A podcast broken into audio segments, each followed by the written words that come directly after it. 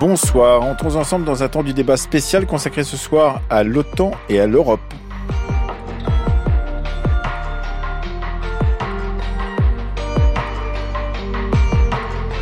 À l'ordre du jour ce soir, la France avait-elle raison sur la défense européenne? La déclaration de Donald Trump sur les pays mauvais payeurs de l'Alliance Atlantique n'avait en soi rien de neuf, mais elle a provoqué le week-end dernier et depuis le week-end dernier une volée de réactions chez les dirigeants européens. Que ce soit à Berlin, à Prague ou à Varsovie, les discours sur le parapluie états-unien avaient déjà évolué à grande vitesse depuis la guerre en Ukraine.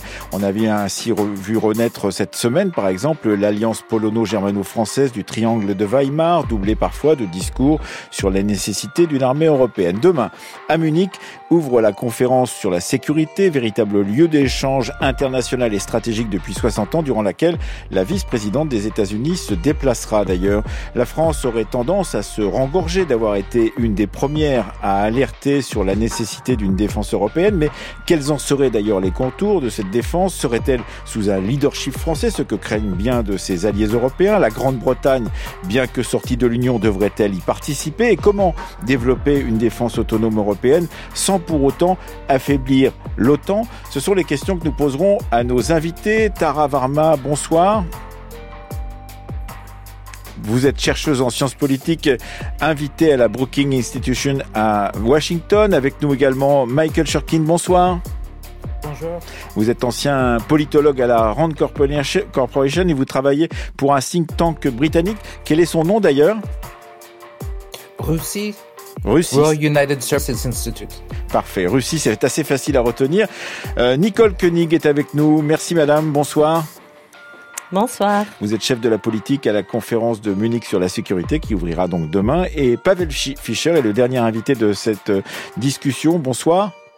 Bonsoir depuis Prague. Voilà, vous êtes sénateur de Prague, euh, vous êtes président de la commission des affaires étrangères, sécurité et défense du Sénat et ancien ambassadeur en France et à Monaco.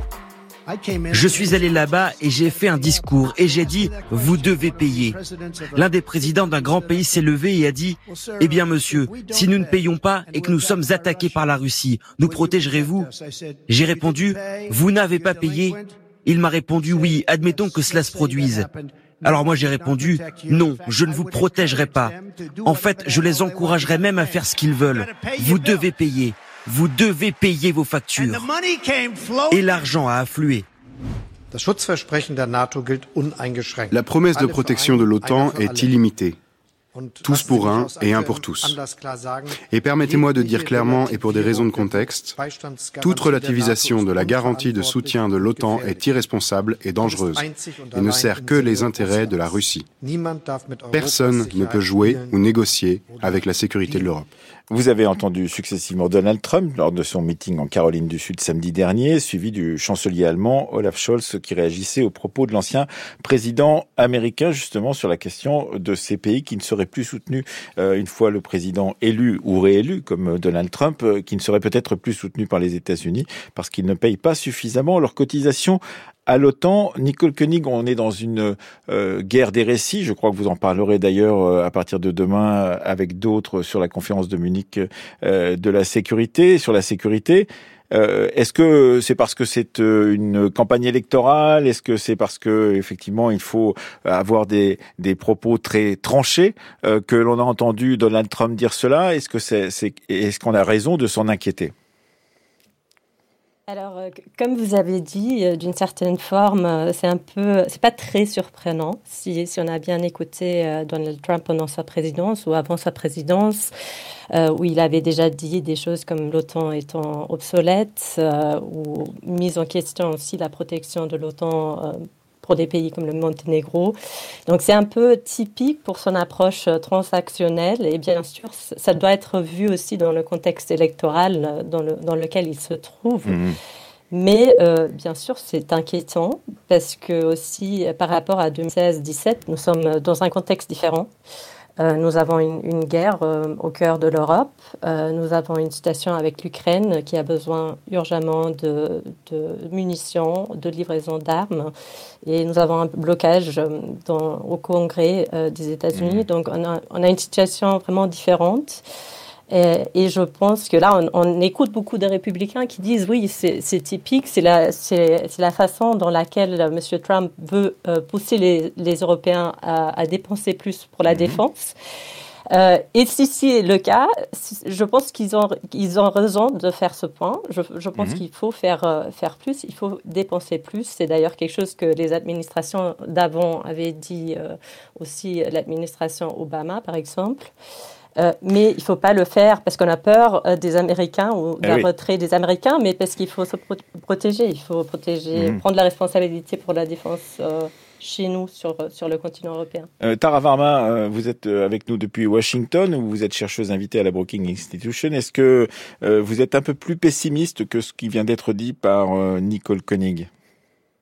Je suis un tout petit peu plus pessimiste dans le sens où je pense qu'effectivement, euh, les Européens, ils ont trois conclusions à tirer des déclarations de Donald Trump samedi dernier. Euh, les deux premières, effectivement, ils les connaissaient déjà. La première, c'est que Donald Trump ne croit pas au multilatéralisme, aux organisations multilatérales telles que l'OTAN. La deuxième, c'est qu'il ne protégera pas les Européens. La troisième, qui est inédite et pour le coup vraiment inquiétante à mon avis, c'est qu'il encourage Vladimir Poutine à envahir les pays mhm. si jamais il ne respectait pas la dépense euh, de 2% du budget du PIB en, matière de défense. il faut dire qu'on y arrive, on y arrive péniblement, mais on y arrive plus ou moins quand même aux 2%, euh, même si ça n'est pas tout à fait pour tous les pays euh, qui participent à l'OTAN, ça n'est pas tout à fait le cas, mais on, avance dans ce sens-là. On avance dans ce sens-là, et je trouve que l'escalade qu'il a provoquée, à mon avis, n'est pas que rhétorique. C'est bien ce qui m'inquiète. Ah. Oui. Effectivement, c'est assez dangereux. Euh, Pavel Fischer, vous qui êtes depuis Prague, euh, qui êtes président de la commission des affaires étrangères, sécurité et défense au Sénat euh, tchèque, est-ce que vous êtes plus inquiet, moins inquiet euh, depuis cette déclaration? Et est-ce que d'une certaine manière, euh, vous avez été aussi, beaucoup de, de ces pays d'Europe centrale et orientale ont été ceux qui ont alerté d'autres pays qui étaient plus à l'ouest du danger russe? Et j'imagine que vous êtes plus ou moins, non pas satisfait, mais plus ou moins euh, content de savoir que, eh bien, vous avez alerté que peut-être aujourd'hui d'autres pays européens qui sont peut-être moins exposés que vous au danger euh, euh, de la Russie, eh bien, s'intéressent à cette question-là et se disent qu'il faut peut-être mettre en route quelque chose. Oui, plusieurs questions. Je vais essayer d'être bref. Les propos de Donald Trump sont à être posés dans le cadre de la campagne électorale et pour, pour le coup, il ne faut pas surréagir. D'accord. Mais, mais la gravité du moment est là. Parce que notre adversaire, ce n'est pas que la Russie. Nous avons une étrange coalition avec la Russie. C'est l'Iran qui est derrière, mhm. euh, avec une ramification au Proche-Orient, bien sûr, la Corée du Nord mhm. et la Chine. Mhm. Et je crois que cette profonde stratégique que nous avons à, à prendre au sérieux, nous amène à euh, revisiter euh, nos plans de défense, à remonter notre dissuasion et notre appareil euh, de défense, sachant que les pourcents de, de produits nationaux bruts ne sont rien. Il faut c'est d'ailleurs un chiffre, les 2%, 2% mmh. qui a été formulé dans les temps de paix. Mhm. Et maintenant, il faut faire Plus. en sorte que nos capacités de défense sont à la hauteur du défi, donc il faut faire plus. Oui, et ça c'est très important en particulier, j'imagine, sur la, question des, des, des capacités d'armement de tous ces pays et peut-être une unification possible de ces armements qui sont assez hétéroclites. Michael Shurkin, vous êtes le dernier intervenant euh, euh, de cette euh, table ronde. Est-ce que, vu de là où vous êtes aux, États-Unis avec le think tank britannique avec lequel vous travaillez, ancien en tant qu'ancien politologue à la Rand Corporation, vous pensez que cela peut avoir des déclarations comme celle-ci, provocatrices évidemment de, de Donald Trump peuvent avoir un effet d'électrochoc sur les, opinions et surtout sur les décideurs européens? J'espère bien, mais je suis sceptique. C'est-à-dire que déjà, on a vu, il y a la guerre en Ukraine, il y a l'invasion euh, il y a deux ans, il y a tout ce qui se passe dans le monde et on trouve euh, que quand même les Européens restent euh, somnabules. Il y a beaucoup de rhétorique, on, parle de Zeitenwende, etc., mais jusqu'ici, on n'a pas fait grand-chose. Mhm. Euh, je ne parle pas des, des, des armes qu'on a, qu'on a données à l'Ukraine, mais du point de vue industriel, d'investissement, euh, d'une montée en puissance des capacités militaires, on ne voit pas grand-chose. Oui, et ça c'est un peu dangereux effectivement, c'est-à-dire ça fait partie euh, de cet outil industriel qu'il faudrait mettre en œuvre pour pouvoir aller au-delà justement euh, de ce qui est produit par chacun des pays membres de l'OTAN et de l'Union européenne. Il faudrait aller encore beaucoup plus loin. Et vous avez l'impression que cette économie de guerre que certains des, dirigeants et d'ailleurs notre président français a, a avancé, euh, c'est plus de la rhétorique qu'autre chose, c'est cela? Oui, jusqu'ici. Mais, Macron a tout à fait raison. sa rhétorique est vraiment très bien, à mon avis, mais, il faut prendre des pas beaucoup plus concrets euh, et ça devient clair. Et les propos de Trump sont, très importants. Je suis peut-être même plus pessimiste que Tara. Euh, c'est-à-dire vu la montée d'isolationnisme et les tendances au sein du parti républicain vis-à-vis de la Russie, etc. Euh, c'est vraiment inquiétant. Alors, il faut que les Européens se, se posent des questions et, et, et aller au-delà de poser des questions, c'est-à-dire de, de, prendre des mesures, de, de, de faire des actions. Euh, Nicole Koenig, dans, dans, le rapport que vous avez, auquel vous avez participé pour la conférence de Munich qui s'ouvre demain, euh, conférence intitulée Lose Lose, euh, il va falloir nous expliquer pourquoi elle a ce titre-là. Vous avez traité de la question de, l'Europe de l'Est. Est-ce que euh, on, on, a tort d'envisager justement une Europe unie euh, alors qu'effectivement il y a des positions différentes selon qu'on se trouve plus exposé aux dangers russes d'un côté, moins exposé de l'autre, et de toute façon avec des, des, des, des questions stratégiques qui sont très différentes selon que, comme la France, on possède euh, l'arme nucléaire ou la Grande-Bretagne et qu'on ne l'a pas dans d'autres endroits qui euh, sont évidemment euh, plus ont plus de demandes pour être protégés par le parapluie nucléaire américain.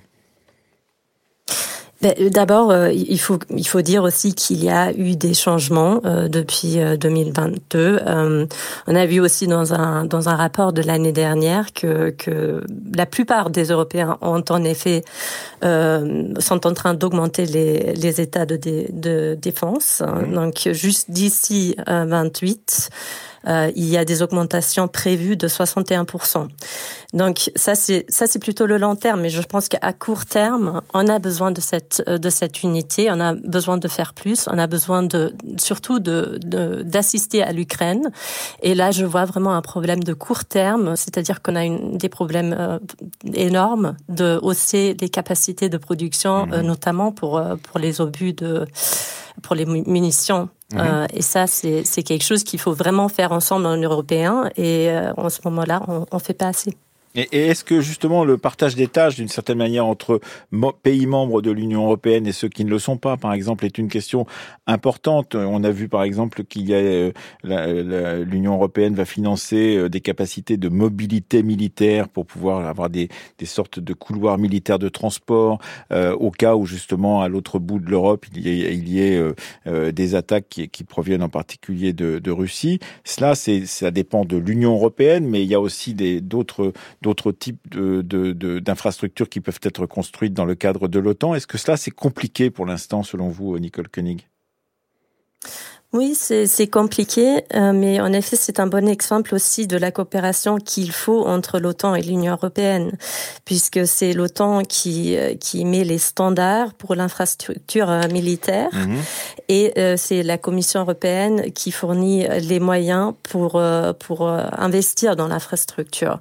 Donc ça, c'est quelque chose qu'on a vu depuis quelques années, et je pense que c'est une c'est quelque chose de très concret. si on parle d'un pilier européen dans l'OTAN, c'est c'est ce qu'il faut faire mais bien sûr, c'est toujours pas assez, c'est pas si rapide. Et c'est un peu comme, comme les initiatives de défense des, des munitions européennes qu'on a vues. C'est tout très bien, mais c'est pas assez, c'est pas rapide. Oui. Tara Varma, justement, sur cette question de euh, davantage d'inclusion dans ce projet de défense européen et qui permettrait peut-être, par exemple, que certains pays qui se, se sentent euh, plus exposés, on en parlera bientôt dans, le temps du débat, comme les États baltes, eh bien, euh, se disent, on, il faut, on, va être soutenu par des autres pays européens qui sont plus lointains de cette région d'Europe orientale. Oui, absolument. Et je trouve qu'il y a un vrai changement de paradigme qui est intéressant, qui est que ces pays euh, d'Europe centrale et orientale voient aussi maintenant l'Union européenne comme un acteur de fournisseur de sécurité. Ce qui n'était pas du tout le cas en fait avant euh, l'invasion euh, par la Russie de l'Ukraine il y a deux ans maintenant. C'est-à-dire qu'on avait tendance beaucoup à opposer ce que l'OTAN et l'Union européenne pouvaient faire. On voit bien aujourd'hui que ce sont des organisations qui sont complémentaires. Nicole Koenig l'a parfaitement dit. Il y a de l'infrastructure euh, et de la planification qui, qui est de la responsabilité de l'OTAN. Mais l'Union européenne a des, outils industriels et financiers qu'elle peut mettre en fait à, la contribution des Européens. Et on a vu la première ministre estonienne Kaya Kallas justement proposer l'année dernière que l'Union européenne euh, acquiert des, des, munitions et des missiles en commun pour l'Ukraine.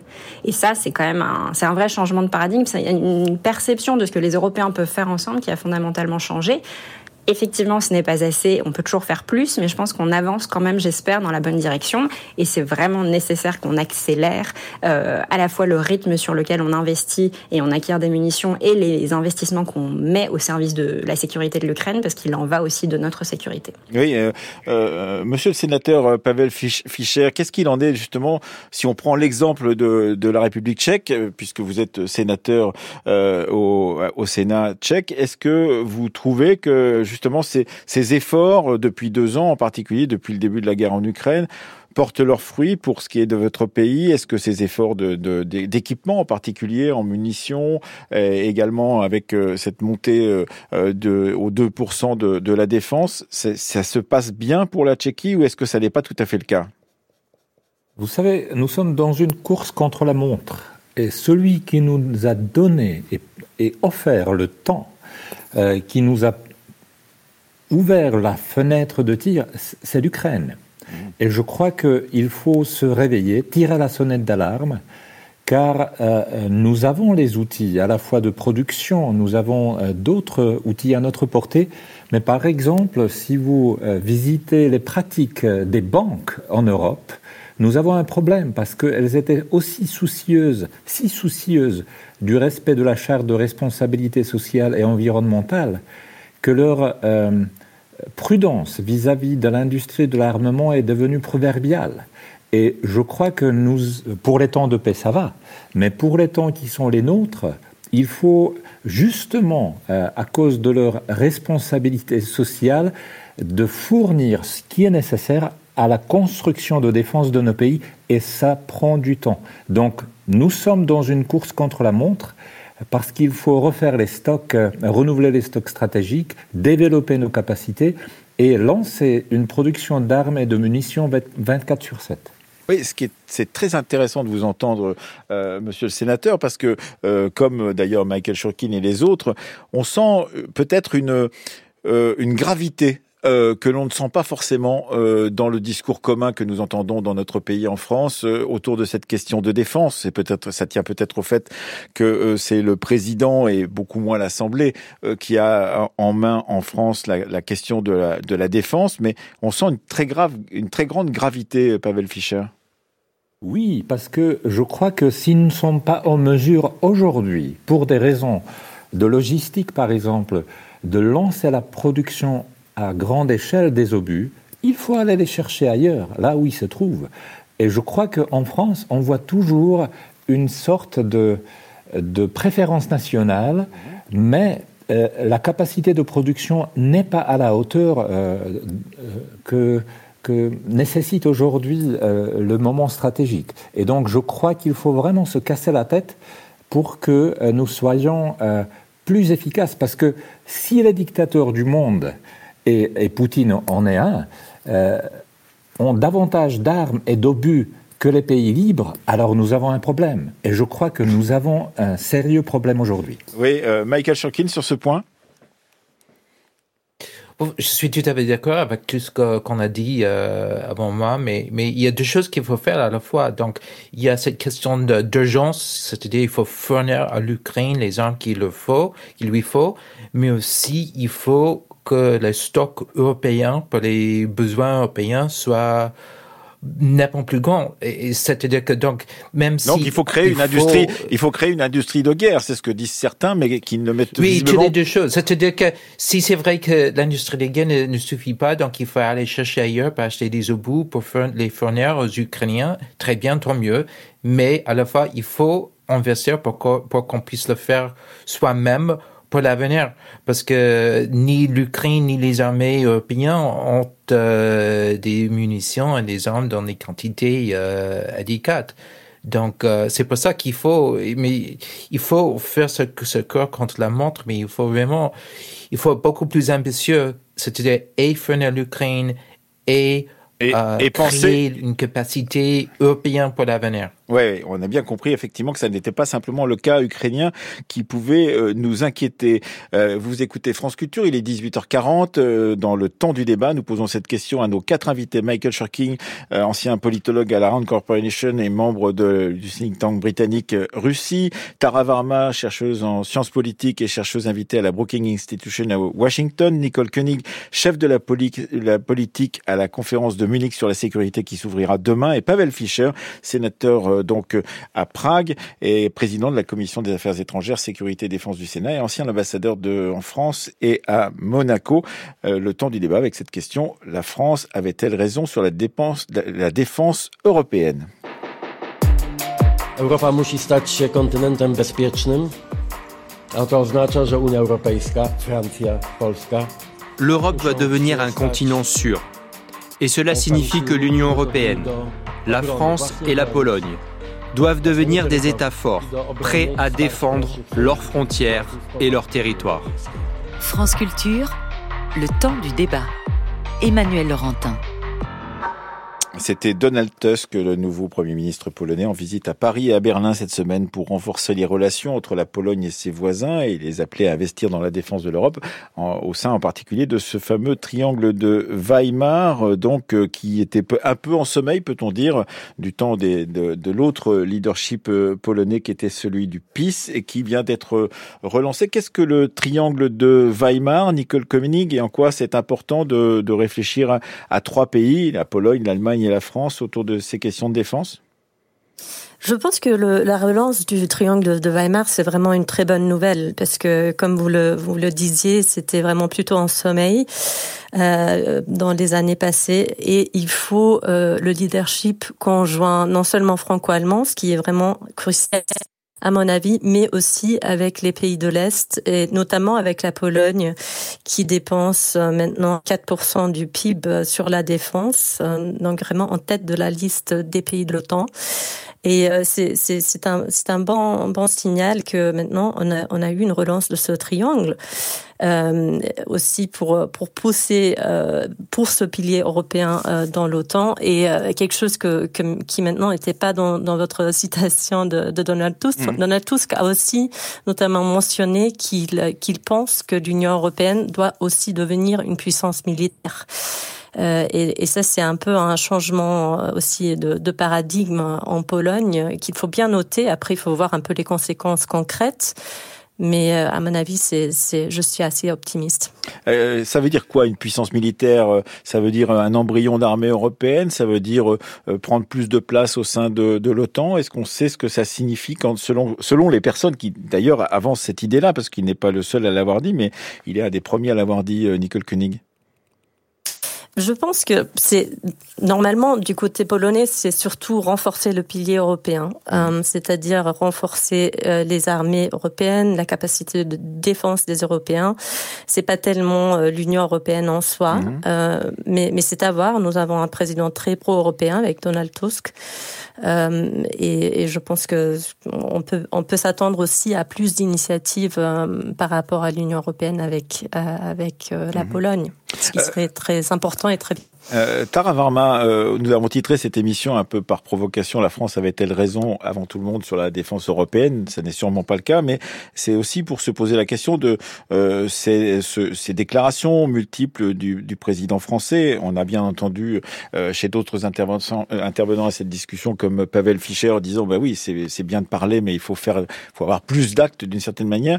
Mais est-ce que effectivement euh, le destin de cette seule armée européenne à avoir euh, la bombe euh, nucléaire depuis le, Brexit et justement de participer peut-être encore un peu plus à une idée euh, commune parce qu'il y aurait ce, parapluie nucléaire ou est-ce que ça n'est pas du tout le cas? Alors je pense que c'est un peu le cas. En tout cas, il y a une responsabilité particulière de la France.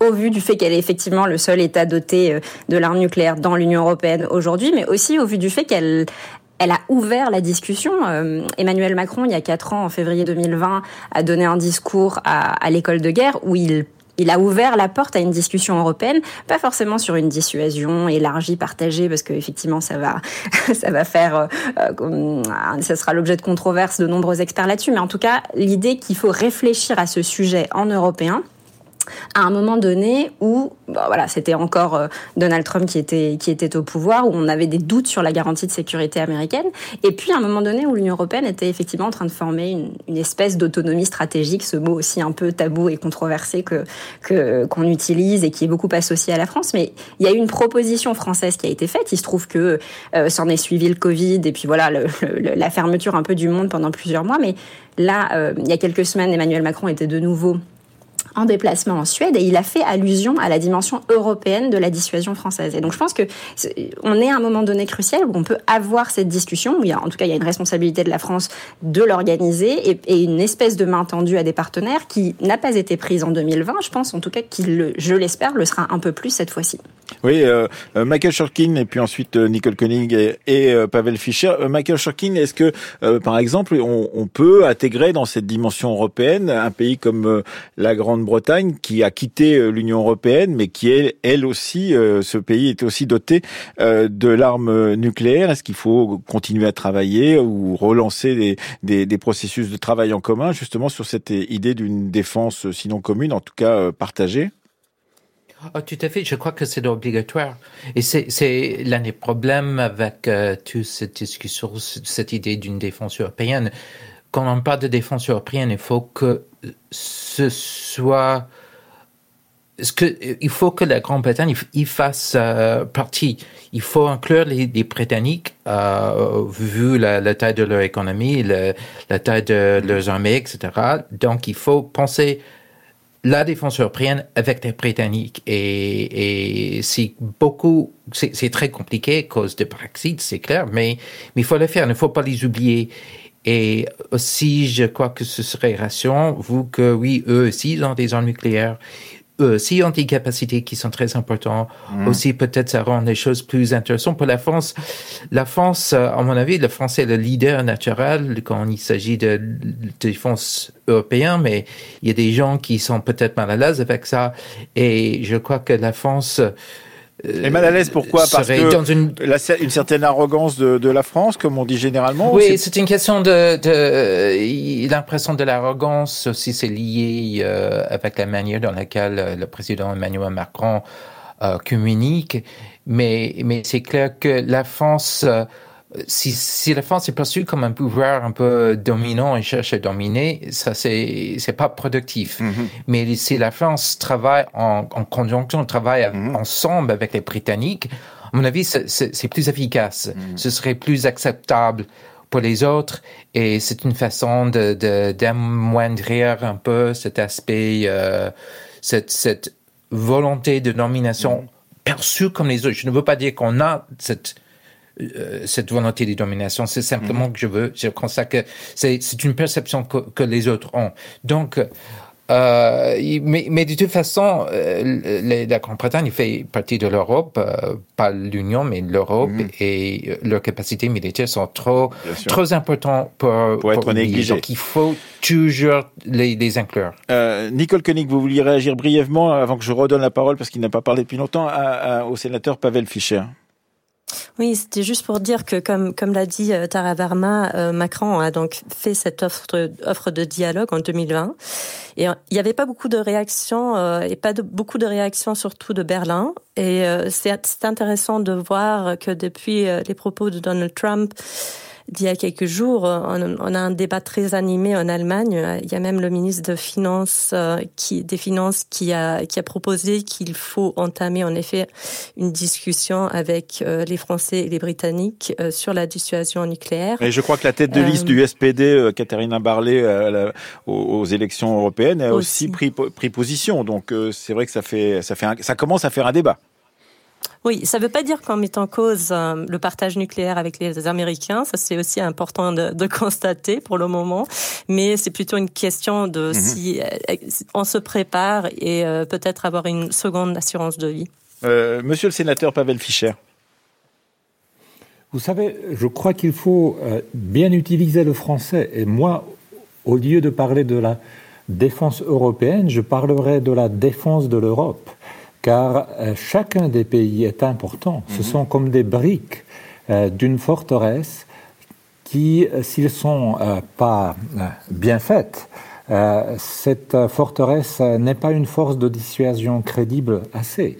Et je crois que nous avons tous apporté notre responsabilité euh, les, les pays petits, moyens et grands. Et euh, la France, vous l'aviez cité, mais je crois que d'autres pays portent aussi une responsabilité qui est la leur. Donc je préfère plutôt de parler des briques, de la construction que nous pouvons mettre ensemble. D'ailleurs, c'est compatible avec l'article 3 du traité euh, de l'Alliance Atlantique. Mais je crois euh, que le, je, je, crois ne pas me tromper en disant que le, le ministre des Affaires européennes euh, de votre pays, Monsieur Dvorak, a dit que et il était possible, il, faudrait d'abord travailler à l'unification des armes et des équipements avant même d'imaginer autre chose, parce que la question de l'interopérabilité des armes, c'est quelque chose de très important dans un contexte où il y a beaucoup de producteurs en Europe qui sont tous différents et que chacun d'entre j'imagine, essaye de, de, placer ses propres fabrications d'une certaine manière sur un marché européen qui serait intéressant pour lui. Tout à fait. Et d'ailleurs, les efforts au sein de l'OTAN et de l'Union européenne aussi en particulier euh, vont dans ce sens-là. Nous avons déjà des institutions sur place qui permettent de travailler en synergie euh, aussi dans le domaine de la production ou bien dans, dans le dessin de, dans, dans, l'ingénierie de l'armement. Je crois qu'il faut juste euh, se mettre en, euh, en phase avec euh, l'acuité du moment, l'acuité stratégique du moment. Il ne faut pas tergiverser, il faut aller en avant. Et j'ai l'impression aussi, d'une certaine manière, Nicole Koenig, vous citiez, je crois tout à l'heure, effectivement les pays baltes, que certains petits pays et c'est très important que de le dire parce qu'ils ont souvent été considérés euh, comme moins importants parce que trop petits, etc. Euh, euh, ont, ont, une capacité d'action qui, euh, d'un seul coup, enfin d'initiative en tous les cas, euh, qui les rend plus importants parce qu'ils poussent d'autres grands pays qui seraient richement dotés en, en armement à, à, prendre des positions et à dire il faut aller peut-être un peu plus vite. Est-ce qu'on vous êtes d'accord avec cette, cette analyse? Oui, je suis tout à fait d'accord parce que un bon exemple est, l'initiative des munitions européennes qui a été donc euh, commencée euh, ou mise sur la table par euh, par les Sony l'année dernière. Et finalement, tous les pays membres de, l'Union européenne, européenne ont rejoint cette initiative. et bien sûr, il y a aussi un sentiment de, de, devoir par rapport aux États qui sont le plus exposés sur, sur le flanc de l'Est. Donc euh, je suis d'accord. Oui, euh, Tara Varma sur ce point? Oui, parfaitement d'accord aussi. Il y a une vraie capacité d'action. Je pense que c'est ça aussi qui est important, parce que vous parliez de petits pays et donc, on, leur oppose souvent les grands pays.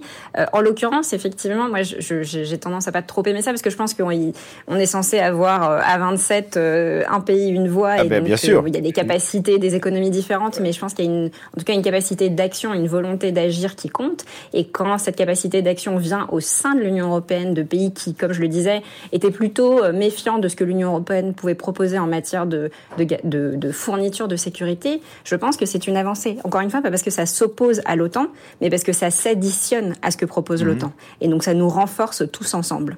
Euh, sur ce point, Michael Sharking pas, pas grand-chose à ajouter, mais, mais je crois que l'Union européenne a un grand rôle à, jouer pour, pour, en ce qui concerne les petits pays, pour, pour qu'ils euh, s'organisent et coordonnent et mettent en commun leurs ressources économiques et industrielles euh, et, c'est là où je, je, vois un rôle très important pour l'Union européenne. Est-ce que vous, vous craignez justement que euh, les discours s'enflamment au fur et à mesure où la campagne américaine avance et, et d'une certaine manière qu'il y ait euh, là aussi, euh, parce que comme, comme ce qui s'est passé avec euh, Donald Trump le week-end dernier, qu'il y ait des, des inflammations, des, des, incendies qui se déclenchent et qui mettent à mal justement cette capacité de discussion au sein de l'OTAN entre les États-Unis et, le reste de, de l'Alliance, à savoir en particulier les pays européens, euh, Michael Shorkin Ah oui, tout à fait. Euh, Donald Trump, il adore faire ça. Ça m'a fait penser à cette femme euh, pendant la Commune de Paris qui a mis en flamme pas, mal de, de, Paris, dont le nom m'échappe. Mais, mais c'est sa, sa manière d'agir. Il, aime dire des choses inflammatoires. Et le fait que il ces, ces mots à peu près de l'OTAN étaient tellement scandaleux, ici, il va le répéter. Il va même aller plus loin. Et, et, donc, euh, c'est pas la dernière fois qu'on va entendre des choses mhm. de sa bouche qui sont d'ici le mois de novembre. Oui, etc. Oui, et, oui. Euh, Nicole Koenig, euh, je disais en, ouverture de cette émission que la vice-présidente américaine Kamala Harris euh, se rendrait donc à cette conférence de Munich sur la sécurité qui ouvre demain et jusqu'à dimanche. Est-ce que on attend quelque chose justement dans les discours dans une conférence comme celle-ci, ou est-ce que c'est vraiment un lieu de travail en, profondeur qui ne qui n'est pas un lieu, disons, d'exaltation des grands discours? Je pense que c'est les deux. Euh, c'est vraiment euh, le moment de grand discours, mais aussi le moment d'avoir beaucoup de discussions dans les corridors et, et, dans des dans des backrooms, comme on dit. Et euh, on, on, va accueillir certainement une très grande euh, délégation américaine, comme comme dans les années passées aussi. Euh, et comme, comme vous l'avez dit, avec euh, la vice-présidente, mais aussi le ministre des Affaires étrangères. Donc je pense qu'on va avoir un peu des deux. Euh, je, je, je, pense aussi que euh, que les, les, représentants américains vont essayer de rassurer les, les Européens et, les Ukrainiens mais en même temps aussi les rappeler de leur responsabilité pour le continent. Et je pense que ça va être important de, de bien démontrer en Européens qu'on est, qu'on est prêt à, à, à, partager le fardeau. Euh, Pavel Fischer, j'insistais tout à l'heure en vous écoutant sur le fait que vous étiez, euh, disons, vous aviez un volontarisme très fort euh, depuis Prague, où vous vous trouvez justement sur la volonté d'avancer plus vite et de faire beaucoup plus vite. Est-ce que vous pensez que ce type de discours, comme le vôtre, mais d'autres venant d'un peu partout en Europe, aura un effet performatif et ce qui permettra justement de sortir du discours pour pouvoir devenir mettre en action justement des possibilités de, de défense de l'Europe plus importants. Oui, vous savez, il faut accorder les violons, les instruments. Il faut s'accorder parce que l'OTAN, c'est vraiment un projet à plusieurs. Et euh, même si nous avons une campagne électorale qui bat son plein aux États-Unis, euh, récemment, nous avons lancé une initiative avec plusieurs euh, présidents de commission euh, des parlements, Canada, Royaume-Uni et autres, et nous avons visité ensemble le Congrès américain. Et je vous assure que tous, les démocrates, les républicains modérés, les républicains de Trump et ses, fidèles, tous ont pu partager avec nous leur point de vue et nous avons réussi à à trouver euh, un, mot commun stratégique et une lecture stratégique qui est nécessaire aujourd'hui. Donc c'est une bonne nouvelle. Je crois qu'il faut travailler au-delà mmh. des, euh, des discours inflammatoires euh, dans les médias.